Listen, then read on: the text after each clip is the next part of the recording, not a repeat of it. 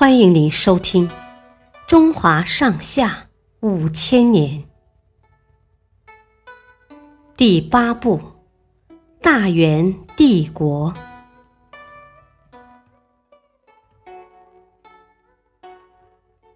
彭和尚传教。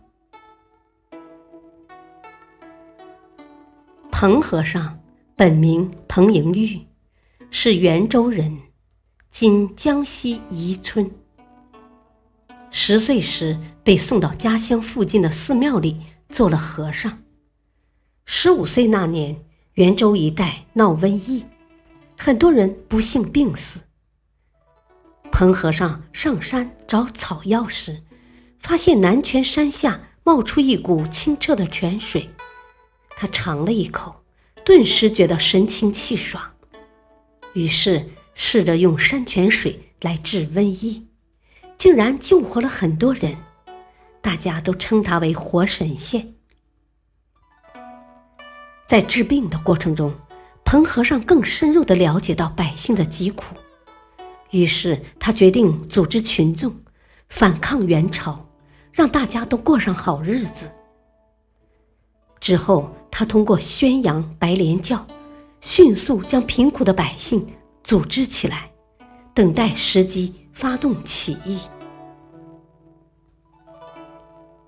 公元一三三八年，彭和尚与徒弟带领五千名教徒占领了袁州城。可惜最后没有敌过人数众多的元军，只好在百姓的掩护下逃到淮西。为了壮大自己的军事力量，彭和尚每天晚上都会向百姓传教。他告诉人们，欺压我们的皇帝、官吏和财主们都是邪恶势力。等弥勒佛出世的那一天，一切都会变得很美好。为了迎接弥勒佛，我们要拿起刀赶走邪恶势力。才能尽快迎来光明。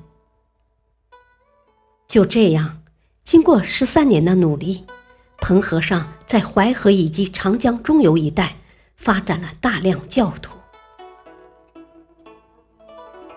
当黄河流域的红巾军连连获胜的消息传来时，彭和尚立即通知各地教徒发动起义。等到他们打到如今江西省的彭泽、湖口一带时，其教徒已增加到上百万人。感谢您的收听，下期继续播讲第八部《大元帝国》，敬请收听，再会。